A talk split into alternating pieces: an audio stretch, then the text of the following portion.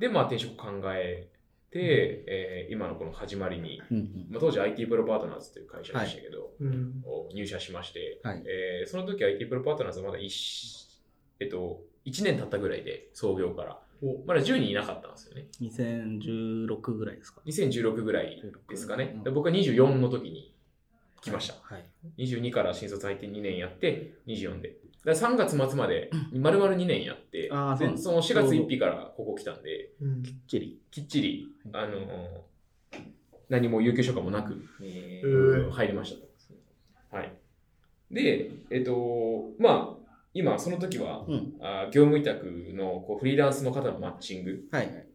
特にエンジニアの方、ウェブ系の人材だと、まあ、企業さん、あのエンジニアが欲しいですと、で、週2とか週3とかで、あの、してる会社さんとのこうマッチングみたいなところをメインに、最初から IT プロパートナーズのエージェント職で入ってそうです、そうです。そうですうんで、入ったって感じですね。はい。。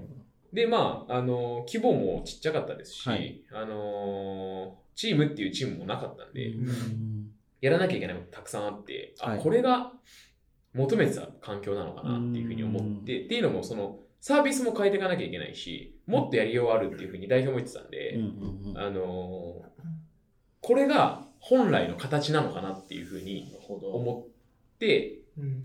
で、もちろん、あの、綺麗事だけじゃなくて、はい。あの、事業なんで、あの、数字を上げていかなきゃいけないっていうので、まあ、僕はそこで強みを活かせると思ったんで、はいはい。あの、順当に上げてきました。おはい。ーそしたら割と半年とかでリはい。ーダーですね、やらせてもらって、はいで、はい。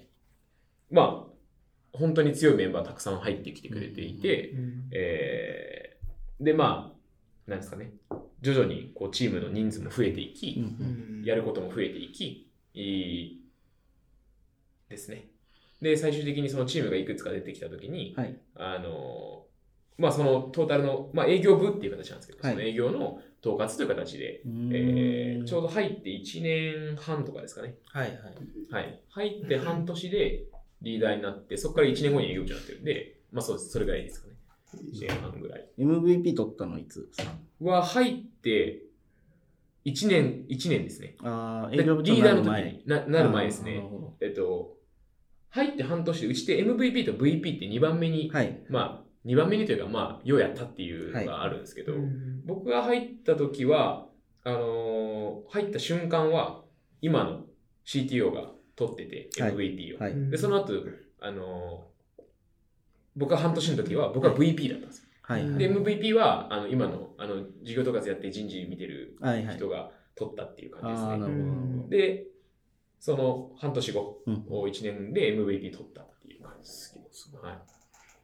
ですね。まあ、だって圧倒的にやってましたもん。うーん。あの自分で言うのもあれだし、はい社内の人も多分聞くかもしれないんで、この後。うんあの、キモって思われるかもしれないですけど、あの必死にやりましたね。必死にやってましたね。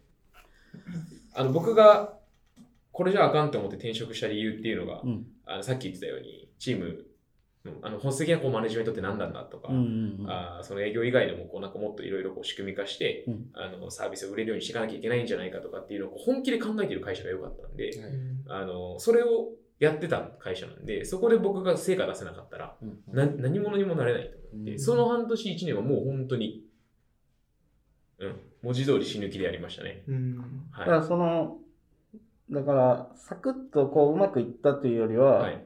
ものすごい苦労したけど、はい。しました、しました。結果的に成果につながるつながこる、とになりました、ななっりましたた。ってことですね。そうですね。はい。なるほど。ですね。でやっぱり周り見てても本当に優秀な人多かったし、うん。あのー働き方とかカルチャーが全然違うんで、ん。あそこもやっぱ違うのかなはい。で、僕もやっぱりちょっとあ,、はいありましたよ。その、前職のイズムがあるんで、うんあのーゆるいなって感じることもあったんですよ。あーあって、はい。で、多分、多分何人かに言っちゃってる可能性ありますね。ああ、なるほど。はい。言っちゃってました、言っちゃってました。当時ってことですね当時言っちゃってましはいた。はい。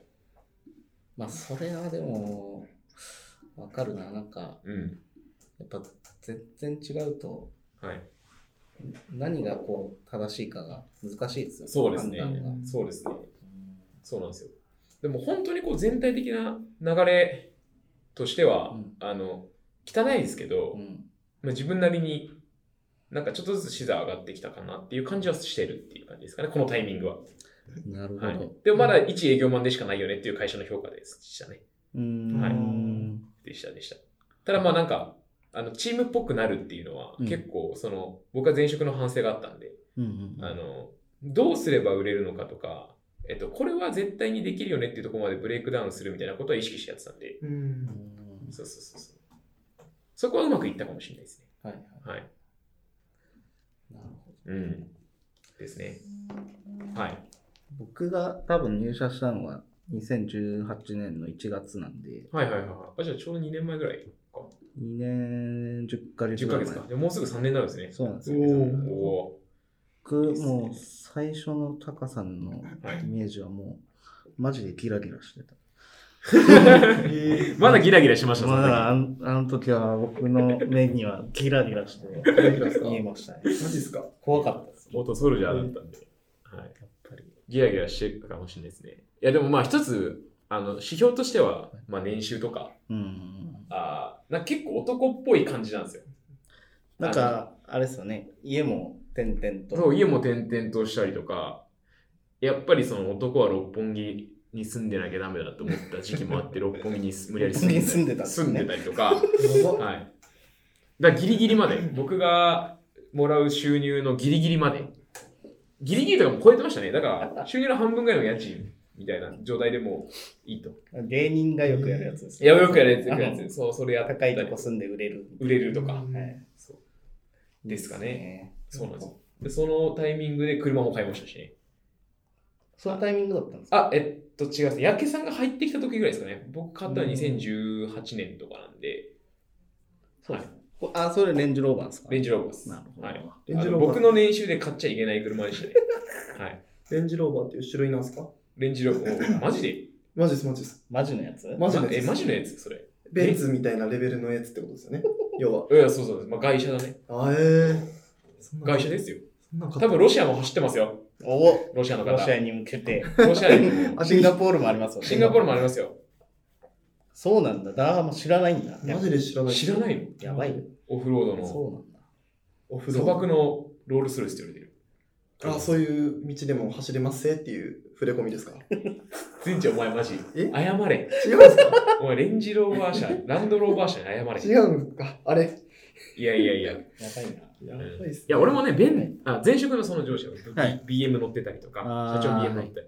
あまあ、ベンツ乗ってたりとかあしてたんで、まあ、あの高級車って BM ベンツとか、まあ、ベントレーとか、はい。なんか、そういうのを思い浮かんだんですうんね。でも、なんかちょっとこう、どうせもうそっち買うんだったら、あんまり見ないのがいいなとかうん。思ったりとか、あーして、はい。まあ、レンジローバーに行き着いて、まあなんかイギリスがいいなって、アストンマーティンとかはいはいはあーあるじゃないですか。で、その時僕は007見てた時に、あの、レンジローバー、あ、違うな、アストン・マーチンと、あの、あれだ、アルファロメオのカーチェイスしてたんですよ。い。おーで、まあ、どっちちもかっこよかったです。アルファロメオ調べたら、はい。まあ、なんですかね、そんなに普及してないと。うんうん。でも燃費も結構悪いみたいな感じで、あの、ちょっと諦めたんですね。で、アストン・マーチン買おうと思って。はいはい。調べたら2000万とかするんですよ。これは破産すると。でイギリス車で調べてたら、はい。もうあと SUV が大きいのが良かったって言って、大きいのにしようと思った時に、じゃあ、イギリスでレンジローバー、ランドローバーってあるうんうん。で、そこちょうど、今3つ出てたんですけど、そのシリーズが、レンジローバー。はい。新しいのが出ると。あの、新製のレンジローバー、ベラールってやつなんですけど、うんうん。あの、み4つある中の、はい。まあ、3番目にでかい車、上から、まあ、下から2番目の大きさなんですけど、まあ、一番こう街乗りでギリギリ、まあ、僕みたいな初心者でも乗れそうな車だったっていうのと、はい、出てきたっていうのと、ベラールって名前がいいんですよね。かっこいいですねこれラテン語で覆うとか、ベール、ベールですかああ、ベール隠すっていうはいはい。そういう意味があるんですよ。で、これってなんでかっていうと、あの、レンジローバー、ランドローバー社のエンジニアがですね、はい。あの、最初に作ったプロトタイプの名前がベラールって名前なんですよ。そうえ。要はその、世に出てない一番最初のラ,、ンドローバー社のレンジローバーをこう作った時の、はい。おプロトタイプ、だから世に出てない車の名前をこう、エンジニアの中でコードネームとしてベラールっていう、ああ、なえるほど。ーあの、覆うっていう、あの、ベールに包まれる車という。でもそれが、もう何十年の時を経て、2017年2017年に、はい。えーついに世に出てきたんです。出たんですね。はい、でその歴史とかが、はい。もうなんか刺さっちゃって、そそのエンジニアの思いとか、とある PV とか見てると、ああ、なるほど。めっちゃすごいんですよ。もう作り込まれてて。で、まあ、僕はもうついにこの世に出てきた、はい。あーあの時の思いを背負ってはい、これに乗ったろうとおいうことで値段を見たらですね、はい。まあ、1000何がしと。まあ、一番グレード高い車で。で一番グレード低いやつだったらどうだと。はい。700万ちょいぐらいなんですよ。なるほど。いけなくないんじゃないかっていうので、いろいろ計算したんですよ。はい。で、まあ、まずローンが通らなそうだと。ああ、なるほどはい。ベンチャーで。はい。だったんですけど、はいまあ、あの、父親が公務員だったんで、よかったなと。まあ、あの、頭下げて、はい。連帯保証人になってくれと。なるほど。はい。あの、フルローンで行くと。そう。で、まあ今も払ってますだから8万5千円、フルローン、月ですか？月。だからもうその時点で家賃なんです。僕の家賃超えたんですよ。その時の。あーあ、じゃあ家賃超えてないですよね。六本木の時は15万ぐらいだったんで、まあ 半分ぐらい。本気15万だったんですか15万でしょ。やばで、だから20、え、15万ですけど、僕なんかお金持ってる風な感じで話してますけど、はいこの時普通のき、ふまあ、普通のですかね。まあ半分ぐらいですよ。はいはい。なんで、それに車で駐車場代が4万ぐらいで。だからもうフルフルで使ってるんですねそう、だから車で家賃、もそう、フルフルで使うっていう。で、食費とか全部考えてないみたいな。うんっていうので、やったんですけど、まあさすがにきついなってことで、まずは家賃を減らそうと。で、駐車場代も最小限にしようということで、ひ初めて六本木に引っ越したなるほど。そ感れで。それでシェアハウスとかに。に行ったりとかして、してまあなるべく家賃下げながら、はいはあーやってました。っい。なるほど。ていう感じですね。なるほど。そんな感じです。